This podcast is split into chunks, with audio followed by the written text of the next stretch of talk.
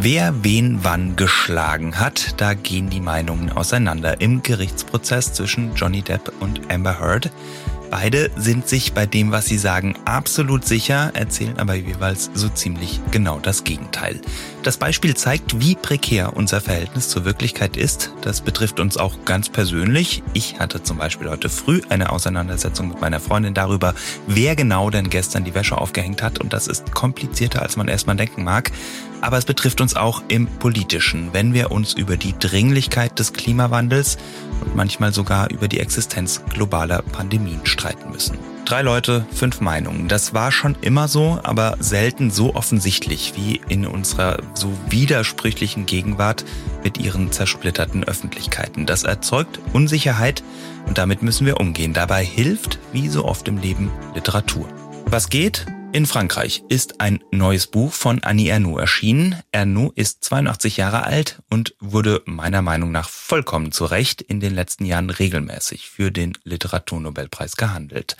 Sie beschreibt sich als Ethnologin ihrer selbst. Ernaux schreibt Romane, in denen sich allerdings viele wiederfinden und sie hat Nachahmerinnen gefunden. In Frankreich und auch hierzulande, wer sich für Bücher interessiert, kam in den letzten Jahren wohl kaum vorbei an der Flut von Büchern, die stark von eigenem Erleben inspiriert sind.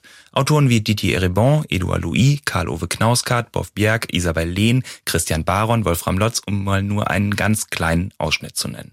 Was bleibt, ist diese Fülle autobiografischer Literatur, die den Zeitgeist ausdrückt wie kaum eine andere literarische Gattung und uns nebenbei helfen kann, umzugehen damit, wie brüchig unsere Wirklichkeit geworden ist.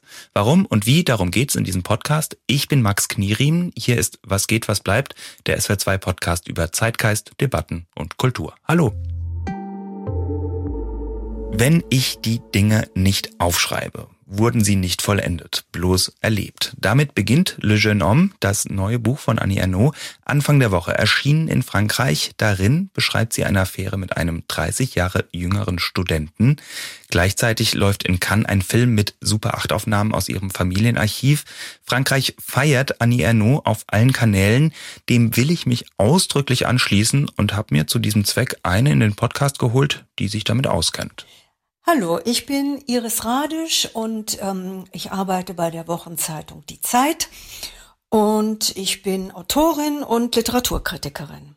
Und Frau Radisch, Sie sind eine ausgewiesene Kennerin der französischen Literatur und insbesondere von Annie Ernaux. Die hat gerade in Frankreich ihren neuen Roman veröffentlicht, der heißt Le Jeune Homme. Da schreibt sie aus der Ich-Perspektive über eine Affäre mit einem 30 Jahre jüngeren Mann. Das hat jetzt schon in Frankreich einen Diskurs ausgelöst. Ist das so ein bisschen die Methode von Annie Ernaux, also so gesellschaftliche Themen aus einer persönlichen Perspektive zu beschreiben? Oder wie würden Sie Ihren Ansatz beschreiben?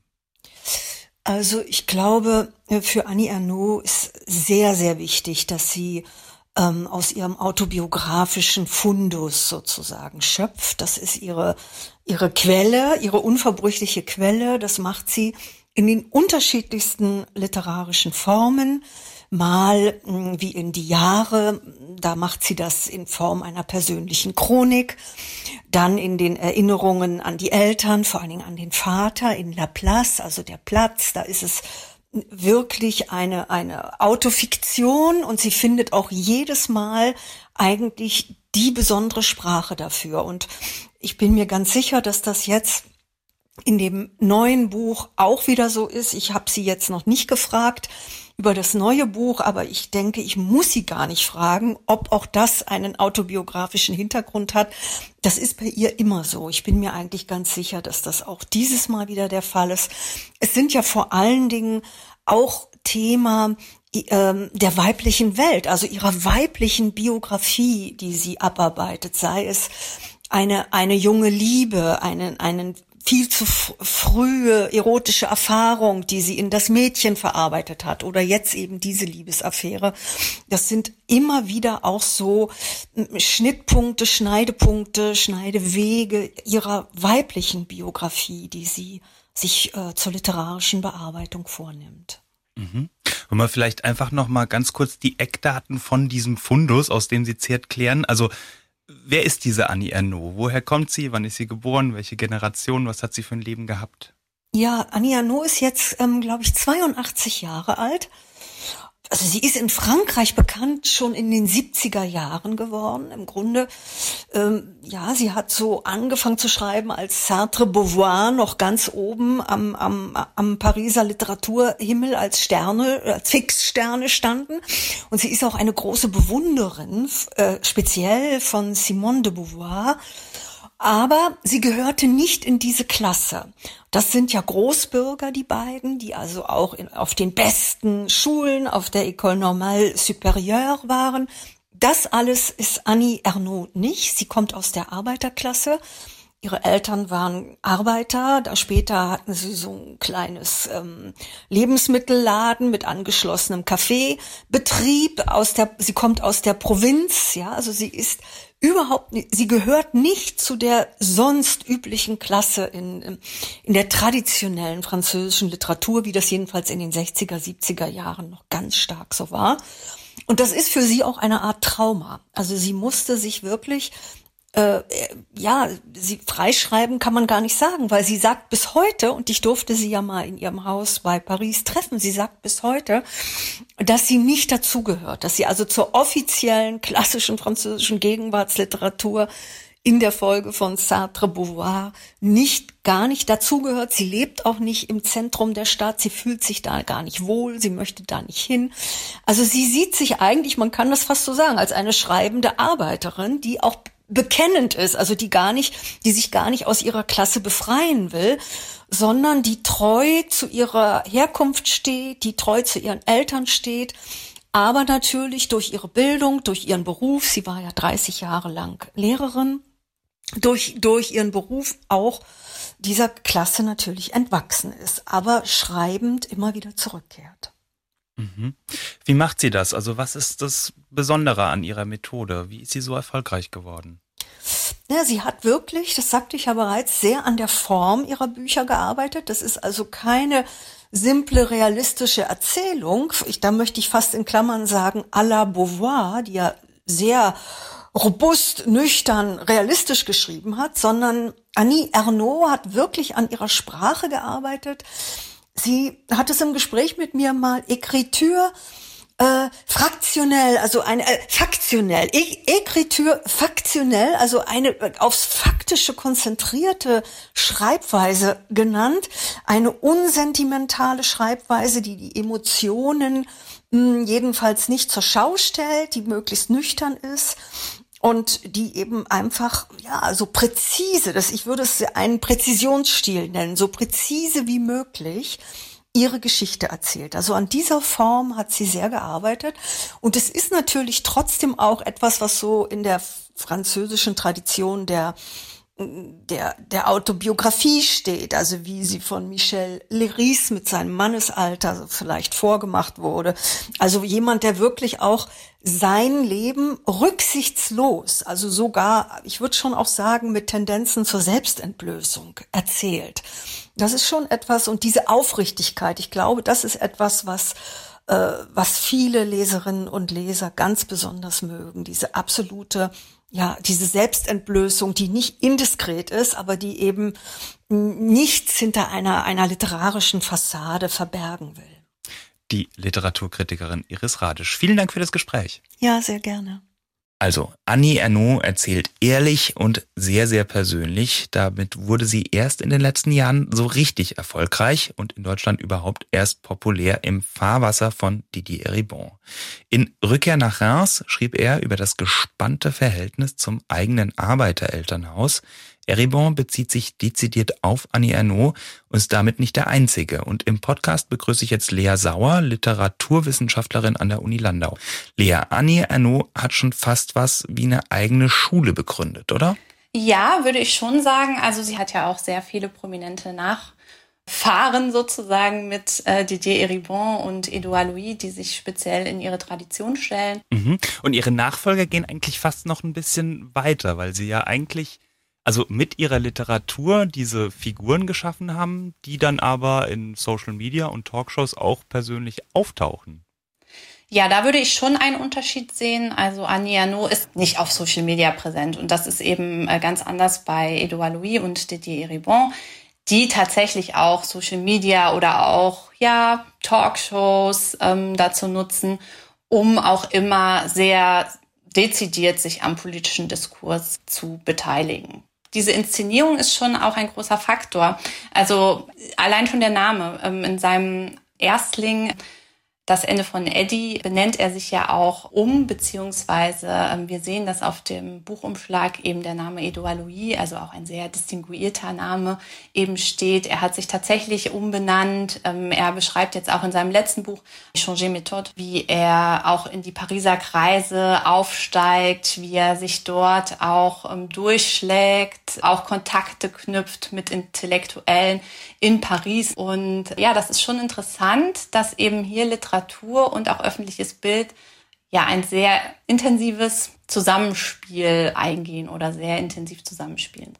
Mhm. Und das ist eigentlich schon ein Phänomen der letzten Jahre. Ich meine, der andere Franzose, also der andere literarische Franzose, der auch hierzulande sehr bekannt ist, ist natürlich Michel Houellebecq, der sich ja auch sowohl in seinen Büchern als auch öffentlich ja als fast schon eine satirische Figur inszeniert, oder?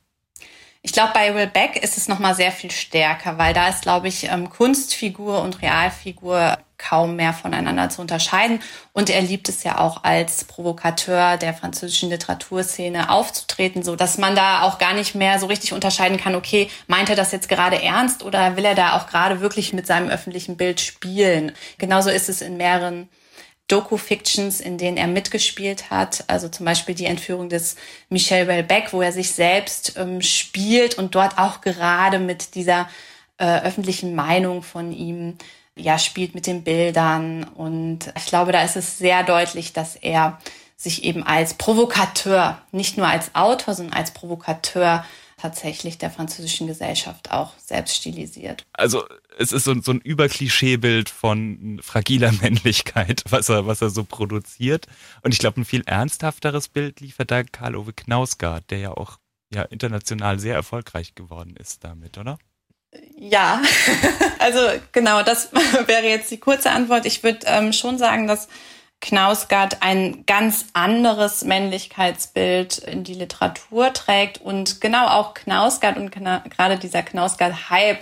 Ich glaube, das war so 2013, 2014 hatte das so einen Peak erreicht, wo wirklich ja alle Knausgard gelesen haben. Und da sind zwei Sachen passiert und einmal hat er natürlich ein Thema aufgegriffen, eben gerade diese extreme Innenschau eines doch vielleicht fragilen Mannes, so etwas, was man vorher vielleicht auch noch selten gelesen hat und dann tatsächlich mit dieser extrem authentisch wirkenden Form, äh, wo ja wirklich alles, jeder Kaffee, jede Zigarette aufgeschrieben wird und das ist ja auch ein Projekt, was eigentlich jeder Vermarktung zunächst einmal entgegensteht. Also ich glaube, wenn man das irgendwem vorher gepitcht hätte, die meisten hätten wahrscheinlich abgesagt. Aber ich glaube, dadurch, dass eben die Form so neu war und auch dieses Thema zum ersten Mal von so einer krassen Innenansicht heraus erzählt wurde, ist, glaube ich, diese beiden Sachen kamen da zusammen. Äh, die Vermarktung kam dann über den Voyeurismus, oder? Also, also ich wollte das lesen, als mir jemand erzählt hat, okay, seine Frau hat sich von ihm scheiden lassen, weil er so ehrlich über die Beziehung geschrieben hat. Das kam dann natürlich hinterher auch noch dazu, dass man zumindest scheinbar natürlich auch so viel wusste über ihn, über seine Familie, dass man dann noch über die Bücher hinaus wissen wollte, wie es weitergeht und auch dachte, man findet da dann schon in den Büchern irgendwelche Hinweise. Ich glaube, dieser Voyeurismus spielt da schon auch eine Rolle, ja. Voyeurismus bis zur Selbstentblößung. Soweit wie Karl-Ove Knausgard ist freilich nicht jeder gegangen. Wissen Sie, ich denke, die Kunst ist das Größte, aber das Leben ist das Allergrößeste. Und das Leben ist in diesem Sinne heilig. Hat mir zum Beispiel der Schriftsteller Wolfram Lotz letzte Woche erzählt über seinen autobiografischen Roman Die Heilige Schrift. Noch so ein gefeierter Roman, der versucht, dem echten Erleben so nah wie möglich zu kommen. Das Spannungsfeld zwischen echten Erleben und Fiktion hat Schriftsteller schon immer beschäftigt. So drängend wie im Moment schien es aber noch nie. Bei mir ist die Literaturwissenschaftlerin Lea Sauer. Lea, dieser Drang von Schriftstellern, sich als medienübergreifende Kunstfiguren zu erschaffen, das trifft schon irgendwo den Nerv der Zeit. Hm, ich glaube, dass da mehrere Dinge zusammenkommen. Ich glaube, das gab es schon immer. Also ich glaube, dass sich Autoren und Autorinnen schon immer auf gewisse Weise auch inszeniert haben. Also auch äh, Peter Handke, da gibt's unzählige Beispiele für. Aber ich glaube, dass es jetzt tatsächlich durch Social Media und durch die vielleicht auch höhere Schlagzahl von Neuigkeiten und auch die Formate, in denen man sich selbst inszenieren kann, tatsächlich noch eine andere Dimension bekommen hat. Also zum Beispiel Edouard Louis, wenn er tatsächlich sich an politischen Debatten auch über Instagram beteiligt, dann weiß er natürlich auch, wie das rezipiert wird. Er weiß, dass seine Follower und Followerinnen das natürlich lesen, dass er da die Meinung mitprägen kann. Und auch dort merkt man, dass er teilweise schon ja, nicht provokant im Sinne von Will Beck ist, aber dass er schon sehr klar und auch sehr links seine Meinung auch ähm, äußert. Und er weiß, glaube ich, auch, wie das dann bei seinem Publikum ankommt. Und ich glaube, Social Media spielt da eine große Rolle, ja. Ist es vielleicht auch so diese Debatte, die uns ja auch die letzten Jahre begleitet über Identitätspolitik, dass eben wer darf was sagen? Und jetzt ist gerade so jemand wie Edouard Louis, der eben zu sozialen Fragen sich gerne äußert, der stammt aus einem Arbeiterhaushalt und der hat das auch sehr glaubwürdig und nachvollziehbar untermauert mit seinem fiktionalen Werk. Also dient es da auch so ein bisschen, seine, seine Sprecherposition zu stärken in diesem Ident identitätspolitischen Debattenfeld? Ich glaube schon. Also ich glaube, dass ähm, wir es hier auch mit einer Art von ähm, Literatur engagée, also mit politisch engagierter äh, Literatur zu tun haben, die es auch lange nicht mehr gegeben hat. Also das ist tatsächlich auch etwas Neues, dass hier Literatur auch in ihrer nachträglichen Inszenierung dann tatsächlich auch zu einem politischen Instrument vorsichtig ausgedrückt dann werden kann. Weil ja, es ist auf jeden Fall so, dass politische Debatten dadurch, vor allem in Frankreich, aber auch in Deutschland, stark mitgeprägt werden, weil eben wir dort in dieser Literatur Geschichten erfahren, die authentisch sind, wo scheinbar Leute von ihrem Aufwachsen, von ihrer Diskriminierungserfahrung zum Beispiel auch berichten. Und das ist natürlich etwas, was dann als Beispiel innerhalb dieser Debatten, als Beispiel aus dem Leben, dann eben auch, ja, sehr greifbar nochmal die Probleme und Schwierigkeiten solcher äh, gesellschaftlichen Gruppen dann eben aufzeigen kann. Lea Sauer, Literaturwissenschaftlerin von der Uni Landau. Es geht also um die alte identitätspolitische Debatte. Mitreden dürfen erstmal nur Betroffene, womit der Anreiz steigt, sich möglichst authentisch als Betroffener zu inszenieren. Autofiktion als Kniff, um die eigene Sprecherposition im Diskurs zu stärken. Nehmen wir mal an, ich interessiere mich für Kolonialgeschichte in China. Ich bin allerdings weiß und habe eigentlich gar keinen Bezug dazu. Ich habe einen Freund mit chinesischer Familie, der mir vorwirft, ich darf darüber gar nicht schreiben. Schließlich ist es seine Geschichte und nicht meine. Das kann man ja erstmal verstehen. Andererseits gibt es aber das Problem, dass wenn man eine gewisse Zeit miteinander verbringt, es nicht mehr so einfach ist, die eigene Geschichte von der des anderen so feinsäuberlich abzutrennen sagt Yannick Hanbiau-Federer, der seinen Roman Tau über genau diese Problematik geschrieben hat. Der Unterschied zwischen mein und dein ist schwer zu ziehen, zumindest wenn es um Geschichte geht. Eine Sackgasse. Ich glaube, diese Sackgasse ist vor allem dadurch da, weil wir zu wenig Fragewörter in die Frage reingelegt haben. Also wir fragen immer nur, wer darf was? Und ich glaube, wir müssen ein weiteres Fragewort da reinsetzen, nämlich wie darf wer was? Und dann sollten wir noch das Verb ersetzen, wie sollte wer was? Weil dürfen tun wir erstmal alle viel. Das ist ja auch schön und gut, kann jeder machen. Die Frage ist ja, wollen wir das denn überhaupt und sollten wir das und was erreichen wir damit? Also es geht darum, genau zu sein und ja, ehrlich und nicht, nicht irgendwie äh, vom, vom, also ein bestimmtes Ziel damit zu verfolgen oder möglichst Dinge grell aussehen zu lassen, sondern authentisch. Geht es dabei dann doch um Authentizität? Auf eine Weise ja. Und ich würde sagen, die Authentizität hat sich ja bei allem postmodernen Geflimmer äh, überhaupt nicht erledigt, sondern sie ist ja, wenn überhaupt, eine Frage der, der, jetzt zumindest in, in literarischen Zusammenhängen, eine Frage der Darstellung.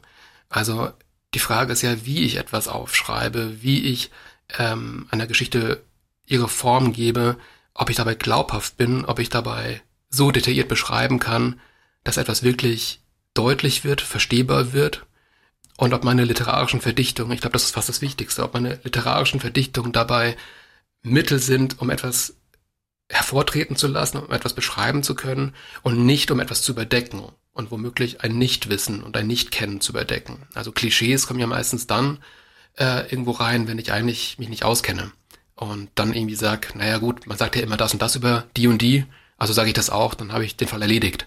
Und ich glaube, authentisch erscheint einem ein literarischer Text häufig dann, wenn er so eigenartig wirkt, dass da irgendwas selbst erfahren worden sein muss und sei es auch nur in, in Träumen, zugetragenen Berichten und anderem mehr. Aber in der Regel ist die Welt eben dreimal seltsamer als das, was wir über sie sagen. Und wenn dann auch nur ein Bröckchen davon neu gesagt werden kann, dann erscheint es meistens authentisch. Ja, und im Endeffekt ist ja aber auch nur die Authentizität dann auch nur wieder eine Fiktion oder auch nur eine Erzählung von was Echtem, oder? Postmodernes Geflimmer, aber ich wollte nochmal mhm. drauf kommen. Wirklichkeit ist ja jetzt erstmal sowieso immer etwas, was erst im Zusammenwirken von Menschen entsteht. Also Hannah Arendt hat es in den 50er Jahren in Vita Activa sehr toll beschrieben, dass erst indem Menschen sich begegnen und sich gegenseitig der Wirklichkeit versichern, können sie sowas wie Wirklichkeit überhaupt erfahren. Und ähm, gerade in Krisen ist es dann häufig so, dass man diese, diese prekäre Qualität der Wirklichkeit versucht ähm, zu überwinden, dass man wieder versucht, zu der Wirklichkeit vorzudringen und, und äh, sie wirklich in Händen halten möchte. Das Problem ist aber, dass in modernen Gesellschaften, oder Luhmann würde sagen, in, in funktional differenzierten Gesellschaften, ähm, dass es da geradezu eine funktionale Erfordernis ist, die Wirklichkeitsfrage oder die Frage nach der wahren Wirklichkeit zu einem gewissen Grad zu suspendieren, weil sonst die Deutungskämpfe um diese Wirklichkeit und um diese Wahrheit ähm, radikal eskalieren würden.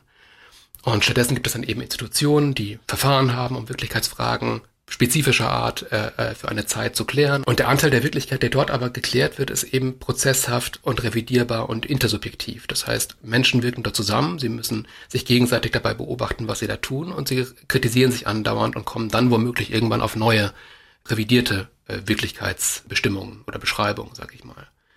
Und drumrum gibt es dann so ein Feld wie die Kunst, das irgendwie permanent damit beschäftigt ist, die Wahrnehmung der Wirklichkeit zu entautomatisieren. Also das ist ein Begriff aus dem russischen Formalismus.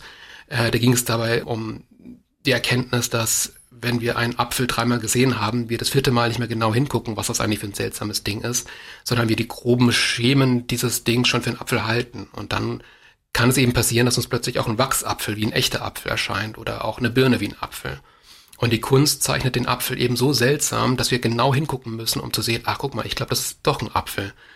Und diese Entautomatisierung, diese Verunsicherung, Veränderung unserer gewohnten Wahrnehmungsschemata führt dann eben dazu, dass wir die Möglichkeit haben, die Wirklichkeit nochmal neu zu erkennen. Aber grundsätzlich entkommen wir eben diesem Problem nicht. Wir entkommen nicht der Tatsache, dass die Wirklichkeit eben immer prekär ist und wir sie nicht einfach in Händen halten, einen zeigen können und alle sagen, ah ja, stimmt. So, sondern es ist immer Gegenstand von, von Diskussion, von Kommunikation und von Verständigung. Nur deswegen haben Populismen wie die von Trump und, und AfD und, und äh, anderen überhaupt eine Angriffsfläche. Also wenn die Wahrheit kein Problem wäre und die Wirklichkeit, dann hätten die ja gar kein, gar kein Geschäftsmodell. Wir leben in unsicheren Zeiten. Postmodernismus, grassierender Verschwörungsglaube, Fake News und alternative Fakten. Die Realität ist heutzutage brüchiger denn je, aber autobiografische Romane können helfen, genau damit umzugehen, sagt Yannick Hanbiau-Federer und beruft sich dabei auf den Mainzer Literaturwissenschaftler Frank Zipfel. Der beschreibt Autofiktion als eine Schreibweise, die zwischen zwei an sich vollkommen geschiedenen oder, oder nicht vereinbaren Modi äh, ähm, steht, nämlich Autobiografie auf der einen Seite und Fiktion auf der anderen Seite. Und Autobiografie hat eine Art und Weise, wie sie gelesen werden möchte. Und die macht sie eben mit den Lesenden aus. Die sagt, guck mal, ich bin eine Autobiografie und alles, was hier drin steht, steht für etwas, was außerhalb des Buches auch passiert ist. Das heißt, ich verweise auf etwas, was irgendwie in der Welt ist und das nennt man dann referenziellen Pakt.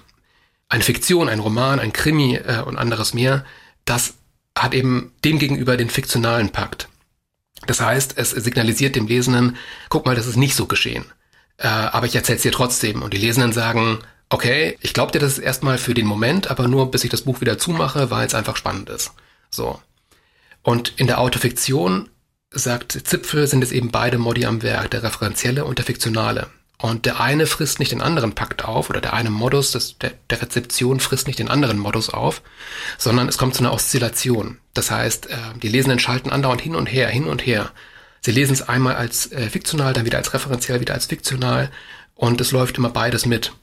Und das schwächt jetzt nicht einen von beiden. Es ist nicht so, dass die Fiktion die Wirklichkeit auffrisst oder alles plötzlich als wirklich gelesen wird, sondern es stärkt gerade beide Pakte, weil wir uns wie in einem Trainingsprogramm befinden, wo wir unser Gehirn darauf trainieren, beide Rezeptionsmodi, beiden zu folgen, beide zu erkennen. Und das wiederum hilft uns dann eben mit diesem Mysterium der Wirklichkeit klarzukommen. Also diese, diese Ungreifbarkeit der Wirklichkeit, die, die äh, Unzugänglichkeit der, Letz-, der letzten Wahrheit.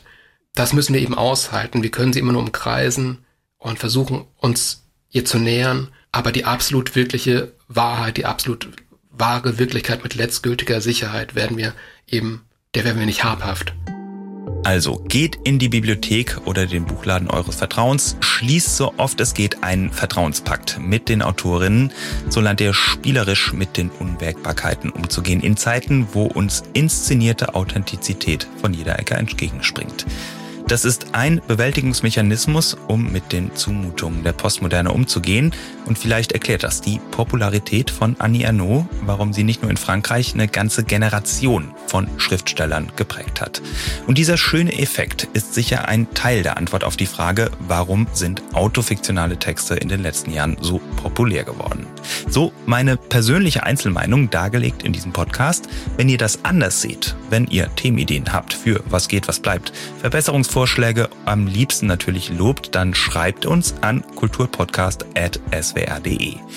Das war Was geht, was bleibt, der SWR2 Podcast für Zeitgeist, Debatten, Kultur. Ich bin Max Knierim, Autor und Host. Die Redaktion hatte Pia Masurczak. In der Technik Michael Skomorowski, Peter Hefner und Georg Bajoranis. Sounddesign von Markus Nolten. Schön, dass ihr dabei wart. Vielen Dank fürs Zuhören und bis bald.